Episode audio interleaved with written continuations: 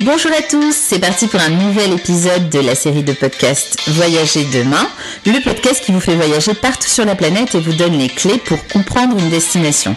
Aujourd'hui, on quitte notre continent et on va sur un archipel de l'Atlantique, un archipel fameux puisqu'on part dans les Canaries et plus précisément sur l'île de Tenerife.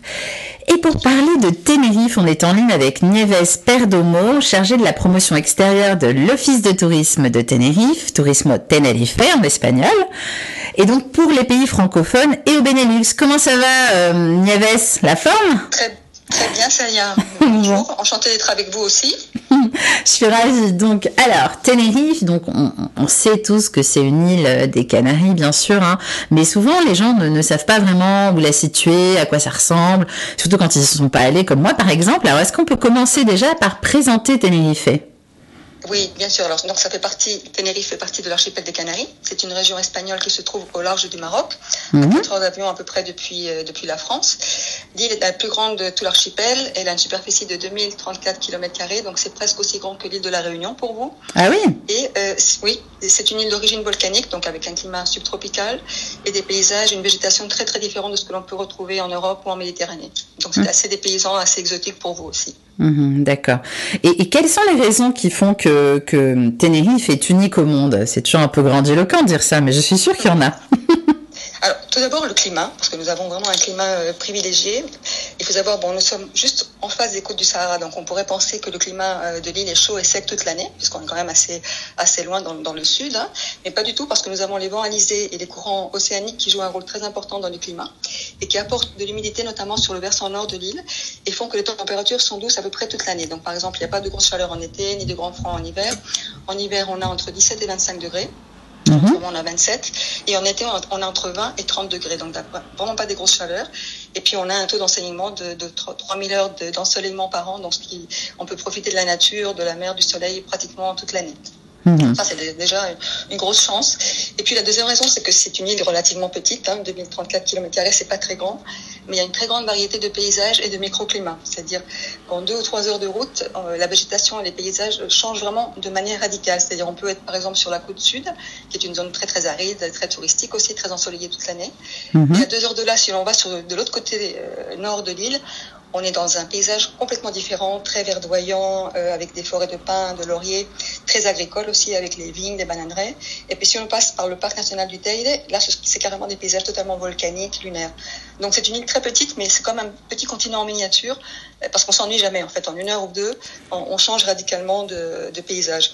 Et puis on a également six écosystèmes différents et 800 espèces de faune et de flore endémiques, donc qui sont vraiment uniques au monde. Wow. Donc, par exemple, là, oui, y en a, on les trouve euh, nulle part ailleurs, sauf dans les îles de l'Atlantique. Par exemple, la Lauri Silva, qui est une forêt de lauriers qu'on trouvait avant dans toute la Méditerranée et qui n'ont survécu uniquement que dans les, dans, dans les îles de l'Atlantique, donc les, les Canaries, les Açores et l'archipel du Cap Vert. Donc, là aussi, de ce côté-là, la végétation est vraiment unique, on la, on la, on la retrouve nulle part ailleurs.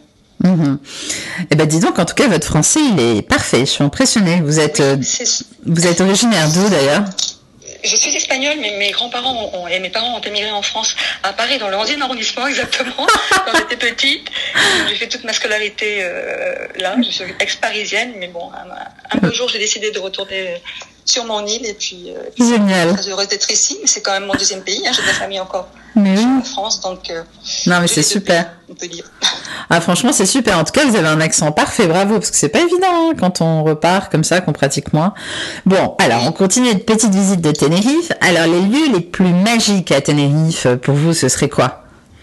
Alors, le Teide, c'est vraiment notre volcan. C'est aussi le symbole de l'île. C'est une, comme une espèce de grosse, grosse pyramide qui se trouve au milieu de l'île, très, très haute. On la voit de, de partout, du reste de, de- du reste de l'archipel aussi. Elle fait 3718 mètres, cette montagne. Donc, c'est le sommet le plus haut d'Espagne. Et c'est aussi le troisième volcan le plus haut euh, du monde. Ah, quand même. Un volcan très, oui, il est très, très haut. Il a été classé également au patrimoine mondial de l'UNESCO à cause de sa, richesse géologique, mais aussi à cause de son importance scientifique, parce qu'on y trouve un, observatoire d'astrophysique donc sur le parc, avec une communauté scientifique qui étudie le Soleil et les planètes. Il faut savoir qu'on a un ciel très très limpide aussi qui favorise l'observation des étoiles. C'est d'ailleurs une activité qui commence à se, à se consolider sur l'île. C'est-à-dire on peut faire dans la journée l'excursion normale au avec les, les, randonnées par exemple, prendre le, le téléphérique pour aller jusqu'au sommet. Mais le soir, on peut également faire une activité d'observation des étoiles avec un, avec un guide spécialisé au télescope. Donc c'est tout à fait magique parce qu'on voit d'abord le coucher du soleil à plus de 3000 mètres d'altitude et mhm. ensuite donc on commence l'observation des étoiles. Donc c'est assez magique comme expérience. Ah oui. Je recommande. Mhm. Et puis il y a un autre endroit aussi qui est assez magique pour nous, qui est une petite ville qui s'appelle La Laguna, également euh, classée au patrimoine de l'humanité. Ça a été la première capitale euh, de l'île. C'est une ville coloniale qui est très bien conservée et qui a gardé tout son tracé originel qui date du XVe siècle. Donc, elle a reçu ce titre de patrimoine de l'humanité parce qu'elle a servi de modèle à la création de toutes les villes, les grandes villes sud-américaines comme La Havane à Cuba ou Carthagène en Colombie. Donc, c'est un petit peu ce qui fait sa valeur. Les rues sont, piétonnes, donc c'est très agréable de s'y balader. Euh, on voit tous les patios des grandes demeures, des palais quand on, quand on s'y balade. Et c'est surtout une très bonne introduction à l'histoire de l'île parce qu'on se rend compte de toutes les influences européennes qui sont passées donc, par l'archipel, que ce soit des Espagnols bien sûr, mais aussi des Italiens, des Français, des Flamands, des Portugais. Donc le melting pot des nationalités qui se sont mélangées ici. Mmh. Et donc c'est une très bonne introduction donc à, à, l'histoire. Et puis on, y voit aussi la forte connexion qu'on a avec l'Amérique latine, puisqu'on a toujours été un archipel de passage, hein, d'immigration aussi, et de liens entre l'Afrique, l'Europe et, et l'Amérique latine. Donc Mhm. Une, visite incontournable. Oui, et quand vous parlez de melting pot, euh, bon, je crois avoir compris à peu près, mais vous pensez à quel mélange, par exemple, pour donner une idée aux auditeurs? la, la, population de souche était d'origine berbère quand les mhm. Espagnols sont arrivés et se sont mélangés euh, rapidement euh, aux, Espagnols. La, religion a changé. Mhm. Il y a eu un, procédé comme ça, un process exactement comme, comme en Amérique latine de, de, métissage, hein, de mélange. Et puis le fait d'être sur le passage, sur la route des Amériques euh, a fait que beaucoup d'Européens se sont sentis aussi attirés par, euh, par, par, les Canaries pour y faire des, des affaires aussi, des commerçants, euh, des navigateurs, comme des Flamands, donc des Français, des familles italiennes aussi se sont installées. Et c'est pour ça qu'on a beaucoup d'influences très très variées dans notre, ça se retrouve dans la gastronomie, dans le style architectural, dans la façon dont on parle aussi l'espagnol. On a un accent qui est beaucoup plus proche de l'accent cubain ou sud-américain que de l'accent madrilène, par exemple. Mhm. Euh, donc c'est un accent un peu plus chantant. Culturellement aussi, euh, la musique qu'on écoute ici, c'est pas du tout le flamenco, c'est beaucoup plus la salsa, euh, la bachata, enfin la musique mhm. vraiment typique latine, parce que c'est un depuis le XVe siècle, en fait, l'influence n'a jamais cessé. Il y a toujours eu des familles canariennes qui ont émigré vers l'Amérique latine. Maintenant, avec la situation au Venezuela, c'est le, le, trajet à l'envers. Ce sont des Vénézuéliens qui viennent, qui reviennent sur sur l'archipel. Donc il y a ce sont des influences qui, qui n'ont jamais cessé en fait. Donc euh, nous sommes mhm. espagnols, mais avec un pied, euh, un pied en mhm. Afrique et un pied en Amérique latine, je dirais. Mhm, oui, c'est très intéressant ce mélange et c'est vrai. Moi qui vais souvent à Cuba parce que j'écris en fait entre autres activités le guide Petit Futé Cuba depuis des années. J'ai un mois par an, bon pas encore là cette année à cause du, du Covid etc. Mais mais j'ai rencontré énormément de Cubains qui descendent de de, de, de, de personnes des Canaries qui ont leur famille. Donc c'est intéressant. Euh, la maman de José Martí, qui était le, grand révolutionnaire cubain, était d'origine de la Laguna, justement. Incroyable, bah, vous avez vu Éléonore, oui, oui. José Martí, le héros national cubain de la révolution cubaine. ah, bah c'est intéressant. Très intéressant. Bon, alors pour continuer notre visite toujours de, de Tenerife, alors est-ce qu'il y a un site méconnu, euh, surprenant, exceptionnel euh, là-bas? Oui, je dirais qu'il y a hum, un endroit qu'on appelle Anag, hein, qui est un massif euh, montagneux au nord-est euh, de l'île, qui est resté longtemps méconnu d'ailleurs pour nous. On l'appelle l'île à l'intérieur de l'île parce que c'est un endroit euh, très montagneux, très escarpé, qui est resté très très éloigné du reste de, l'île parce qu'il n'y avait pas de route simplement. Donc les gens, pour se déplacer en ville à la Laguna ou à Santa Cruz, qui est la capitale actuelle, ils se déplaçaient à pied. C'était des très bons marcheurs ou alors à dos. Donc maintenant c'est différent. Hein. Il, y a, maintenant une, une route, mais la région est restée vraiment très très authentique. Elle a été déclarée aussi réserve de la biosphère à cause de sa valeur euh, naturelle, écologique. Et puis on y trouve tous les petits villages avec les habitants qui vivent encore de l'agriculture traditionnelle. Donc c'est vraiment un endroit très sympa pour faire des randonnées, pour se mhm. déconnecter. Il y a quelques maisons rurales, une auberge également donc pour les, pour les marcheurs. Mais euh, c'est un endroit vraiment pour euh, respirer, être dans la, dans la nature, donc qui n'est pas du tout euh, dans, dans, les circuits touristiques. Et puis pour les surfeurs, il y a des plages très très belles, un peu dangereuses, mais très très belles pour les gens qui veulent un peu euh, s'initier au surf, mais ce sont des plages très sauvages aussi. Donc c'est vraiment un endroit très très méconnu. Mmh, oui, ça a l'air vraiment original en effet. Et un bon plan pour le, pour le, disons, tourisme qui soit en famille, un bon plan séjour peut-être? Vous avez une suggestion? Oui, pour les familles, bon, il faut savoir déjà que les hôtels sont très très comment dire, euh, pas très férus, mais enfin, ils sont très spécialisés dans, dans, dans l'accueil des familles. Donc, il y a, mhm. y a des, vraiment des animations pour tous les âges, euh, pour les enfants. Donc, ça, c'est important aussi quand on va dans, dans, un hôtel. Et puis après, il y a plein d'activités qu'on peut faire en famille, que ce soit des randonnées qui ont, avec des niveaux spéciaux pour, euh, spéciaux, pardon, pour des enfants mhm. s'adaptent. Euh, depuis les parcs thématiques aussi, il y a des parcs aquatiques, euh, des acrobranches dans la nature.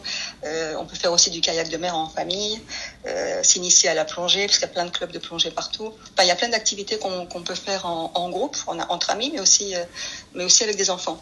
Mhm. D'ailleurs, c'est un de nos publics les plus importants, les couples et les, et les enfants. Mhm. Alors justement, en couple, vous recommandez peut-être quelque chose d'un peu différent ou toujours pareil? Oui, bah, ce, qui, non, ce qui est très romantique, c'est l'observation des étoiles, par exemple. Ça, c'est très bien à faire, voir le coucher du soleil et, voir les étoiles après. Et puis après, il y a aussi, on peut s'initier à la gastronomie locale. Il y a plein de bodegas, de kebabs. On peut faire aussi des dégustations de vin. Mhm. Par exemple, il y a tous les traitements de spa. Si on aime aussi le, le, côté culturel, on peut visiter des musées. Enfin, il y a pas mal d'activités aussi à faire. Mhm. Et entre amis, euh, bon, c'est un peu la même chose ou? Oui, on peut faire bon, tous les sports de plein air. Comme on a ce bon climat, on peut faire de l'escalade, du surf, du windsurf, toutes les activités sportives toute l'année. Et puis aussi, il y a tous les festivals de musique. Maintenant, il y a une petite parenthèse à cause du fameux Covid, mais en principe, on, a plein de, de, festivals de musique, que ce soit musique brésilienne ou du jazz, mhm. etc., toute mhm. l'année. Et puis, il y a aussi les beach clubs. ce sont des, comment dire, c'est très spécifique à l'Espagne, ça, les chiringuitos, eh à la plage. C'est-à-dire, on, on peut boire un verre, écouter de la musique, voir le être au bord de la plage, donc c'est aussi, aussi très très agréable comme lieu mhm. de réunion entre amis aussi. Mhm. Oui, j'en profite pour une petite parenthèse, c'est que en fait les Canaries finalement ont été peu affectés par le Covid puisqu'on en parle. Hein. Euh, surtout Tenerife, je crois que c'est quasiment rien par rapport au continent européen. Il y en a très très peu, oui. Pour le moment, enfin, on est toujours très prudent. Je ne sais pas si c'est aussi plus facile de contrôler une épidémie sur, sur un archipel, sur des îles. Mhm. Et pour l'instant, on est la région la moins touchée de toute l'Espagne. Il y a en moyenne 41 cas pour 100 000 habitants, donc ce qui est ah relativement bien. Et il n'y a pas de Enfin, il n'y a pas pour l'instant en Espagne de protocole particulier quand vous voyagez aux Canaries ou dans le reste de l'Espagne. C'est-à-dire, il y a juste un formulaire à remplir. Mhm. Euh, la température est prise, mais mhm. après il y a tout le protocole sur place. Par contre, qu'il faut respecter, c'est-à-dire comme en France, le port de masque dans les lieux publics, euh, les réunions de plus de 10 personnes, ce style de choses, il faut il faut l'appliquer aussi. D'ailleurs, j'en profite pour vous recommander le site web de l'office où il y a plein d'informations non seulement sur la destination, mais sur tous ces protocoles. Si jamais il y a des gens qui veulent voyager euh, dans l'immédiat, mhm. c'est webtenerifefr.com. Et donc là aussi, le site web est, en français et c'était très bien, c'est très bien expliqué aussi. Ah, super. Et alors, euh, pour tout ce qui est tourisme durable, j'imagine que les Canaries, euh, ça fait longtemps qu'ils sont un peu plus à la pointe, évidemment, puisqu'ils sont exposés à la nature, j'imagine. Mais Tenerife en particulier, est-ce qu'il y a une initiative qu'on peut souligner? Oui, il y a notamment l'achat de, de, qualité pour l'observation des cétacés. C'est une activité qui est très importante pour nous, puisqu'on a cette colonie de dauphins et de baleines pilotes qui sont des petites euh, baleines qui vivent toute l'année. Hein. C'est leur habitat naturel entre le sud de Tenerife et la Gomera, l'île de la Gomera. Donc il n'y a mhm. pas de migration, on les voit tout le temps là. Euh, on a été un peu victime de notre succès dans la mesure où il y avait beaucoup de bateaux euh, qui, ont un, impact sur, sur, la vie de ces animaux. Donc pour réguler tout, ça, toute cette activité, on a créé une espèce de charte de, qualité à travers lesquelles les entreprises qui signent cette charte prennent un certain nombre d'engagements. Donc il y a déjà des normes euh, bien, bien spécifiques. Par exemple, on ne peut pas s'approcher des animaux euh, à, plus, à moins de 60 mètres. Mhm. Quand on est euh, sur, en, en, mer, donc il faut naviguer aussi à vitesse réduite dès qu'on s'approche d'un groupe de dauphins ou, ou de baleines. De baleines. Mhm. Il faut éviter la concentration de navires, ne pas faire de bruit, ne pas se baigner avec eux, ne pas leur donner à manger. Enfin, ce type de choses qui sont évidentes, mais que beaucoup de bateaux ne faisaient pas euh, tous oui. forcément. Mhm. Donc, en plus de toutes ces normes qui sont vraiment obligatoires, maintenant il y a aussi un engagement de la part de, de toutes ces entreprises pour un peu minimiser l'impact. Donc, ils s'engagent vraiment à avoir, par exemple, un guide euh, sur place à bord euh, euh, qui soit vraiment spécialisé dans l'observation de ces, de ces animaux de façon à donner une, explication euh, cohérente, scientifique. Ils doivent aussi incorporer du matériel recyclé, par exemple. Ils doivent collaborer dans le nettoyage euh, du milieu marin. Enfin, il y a un certain nombre de, de normes qui doivent être euh, appliquées. Et puis nous, de notre côté, l'Office aussi, on a un contrôle, c'est-à-dire on, on, a mis en place un système d'évaluation continue de manière régulière pour voir si vraiment tout ça est appliqué. Donc au bout de quelques années, on s'est aperçu qu'il y a eu comme une espèce de sélection naturelle. Finalement, ce sont les entreprises, peut-être les plus petites, mais euh, les locales qui ont, qui ont vraiment survécu parce qu'elles avaient, elles avaient ce, ce, ce respect de, de l'environnement et de l'écologie. Et certaines ont disparu d'elles-mêmes, et, euh, soit parce qu'elles ont été pénalisées, soit parce qu'elles avaient déjà moins de succès euh, euh, au final. Mhm. Donc, on commence à voir, après de beau- beaucoup d'années, il faut le savoir aussi, mais on, on commence à voir un petit peu les, des résultats positifs sur, euh, sur ces activités-là. Mhm. Ça, c'est vraiment une bonne nouvelle. travail, mais euh, Mm. C'est vraiment une bonne nouvelle tout ça parce que c'est vrai que c'est important euh, d'être comme ça au contact avec la nature dans le bon sens parce que quand on est sur un archipel ça va très très vite hein, donc Oui, euh, et puis c'est vrai, c'est vrai que c'est vraiment magique. Enfin, on est en pleine mer, on a euh, cet air sain marin, on, on voit ces animaux qui sont absolument magnifiques mm. euh, en liberté, donc c'est vraiment un privilège. ah oui Faut- on, on doit vraiment garder cette, c'est une chance qu'on a d'avoir ces. Mhm. Il n'y a pas de migration, donc c'est vraiment leur habitat naturel. Il faut ah vraiment continuer à les protéger. Oui, oui. Ils, habitent tout le temps là, en fait, parce qu'il y a des profondeurs euh, incroyables entre, entre La Gomera et le, et le sud de Tenerife. Ce sont des îles volcaniques, donc elles ont vraiment Mhm. surgi de l'océan comme ça. Et ce qui fait qu'il y a Incroyable. des, des, des fosses, des ravins énormes entre, entre les îles, et en particulier entre la, Gomera et, le, et Tenerife. Donc c'est Mhm. pour ça qu'ils peuvent vivre là euh, sans aucun problème. Ils ont, ils ont tout pour eux, quoi, en fait. Ah, Mais il faut les protéger. Oui, absolument.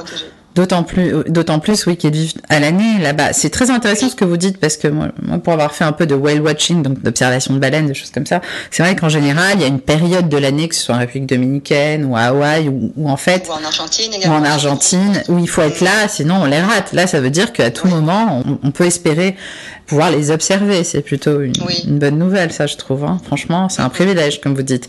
Et tout ce qui est production, alors locale, qu'est-ce qu'il y a en fait euh, à Tenerife? Alors, il y a une, euh, un monde rural aussi, même si euh, on, on oublie très souvent, mais nous, notre, notre objectif ces dernières années, enfin relativement récemment, c'est d'être un petit peu le lien entre euh, le secteur primaire et le monde touristique. Mhm. Donc, ce qui n'est pas non plus évident, mais euh, l'idée, c'est de mettre un petit peu en valeur les, les productions agricoles, viticoles locales, d'aider un petit peu ces petites propriétés qui n'ont aucune idée du tourisme à se commercialiser. Donc, par exemple, on a réussi à convaincre euh, des propriétaires de, ba- bananeraies d'ouvrir leur finca pour, euh, pour visiter, pour que les, les touristes puissent les visiter, puisque c'est une production très importante pour nous. hein. On exporte nos, nos bananes en Espagne. Euh, également pour les caves on a, certaines sont, sont ouvertes aussi et offrent même l'hébergement pour les touristes. Donc ça a été, c'est aussi un travail de beaucoup de patience parce que souvent ce sont des petites propriétés familiales. Les gens n'ont aucune idée du tourisme, ils ne parlent absolument pas de langue, ils sont même pas sur Internet.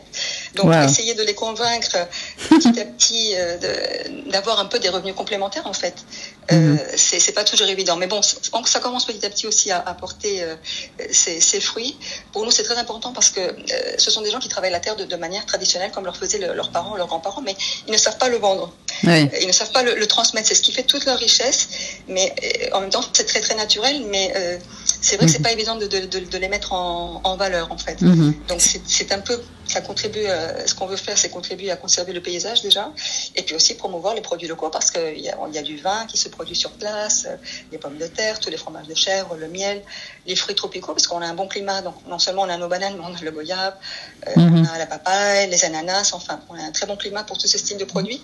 Donc même si on veut pas les exporter, c'est bien aussi de favoriser la production locale de manière à ce que le, certaines, une partie de la richesse du tourisme puisse rester Mhm. sur l'île et ne parte pas dans les grandes euh, compagnies hôtelières espagnoles ou étrangères. Donc c'est déjà Oui. un des buts, euh, un des Mhm. avec cette, euh, cette initiative. Je trouve ça Il vraiment. faut beaucoup de patience. hein. Oui, c'est sûr. Je trouve ça vraiment bien justement que ce soit encore les prémices de ce tourisme rural parce que justement les gens ils vont être encore plus authentiques avec le touriste et ils vont pas être dans une espèce de circuit préconçu où on le trouve déjà dans Non. certains pays malheureusement. Non. Donc Euh, On a juste la barrière de la langue. oui. Parce que c'est vrai que bon, après bon ici avec les gestes on peut toujours euh, on peut toujours s'expliquer. Si peut-être un touriste français aura moins de difficultés à, à comprendre quelqu'un qui parle avec ses gestes en espagnol euh, qui explique comment on cultive la vigne, mais peut-être pour un je sais pas un suédois, un russe c'est peut-être moins évident, mais Oui. l'idée c'est c'est soit d'intégrer euh, euh, des visites par petits groupes avec un guide spécialisé qui puisse faire la traduction, soit carrément pour du public direct, Mhm. des gens qui sont intéressés, qui puissent les, qui puissent les visiter comme ils vont dans n'importe quel autre euh, Mhm, euh, mhm. musée ou activité. Mhm. C'est c'est un peu ça l'idée. Oui. Et est-ce qu'il y a une spécialité, plat ou boisson à vraiment tester euh, sur place à Tenerife? Oui, alors les plats, bon, D'abord la gastronomie. Bon, la gastronomie est d'origine espagnole hein, à la base, avec beaucoup d'influences nord-africaines, notamment dans les épices, et aussi latine, aussi pour les épices. Donc c'est une, c'est une cuisine assez. euh, c'est fou tout ce mélange. Tropicaux, donc. Oui, oui. Et puis ce qu'il faut absolument goûter, c'est les petites pommes de terre avec les, la sauce mojo. Euh, ce qu'il a, c'est la sauce canarienne typique. Il y a deux sortes, hein, elles sont vraiment basiques. La, celle qui est rouge, qui est un petit peu plus pimentée, qu'on appelle mojo rojo, et puis le mojo verde, qui est, plus plus doux, je dirais, qui accompagne plus les poissons. Et le rouge, c'est plus pour les viandes, et qui est fait à base de coriandre et de persil. Donc celui-là, il est Mhm. un petit peu plus doux. Mhm. Et puis après, il y a tous les plats euh, Oui. puchero, qui sont des plats de viande et de légumes. Mhm. Enfin, tous les plats de poissons aussi, il y a des très très bons poissons sur, euh, sur Ouais, l'île. C'est une cuisine sûr. assez simple hein, de, de, de terroir. Après, on a une cuisine un petit peu plus raffinée, puisque depuis quelques années aussi, on a des restaurants étoilés Michelin. Il y en a six en tout sur l'île. Donc Ah. c'est aussi une cuisine qui, qui fusionne un petit peu la, la modernité avec la, les, les racines, enfin les, les produits de base.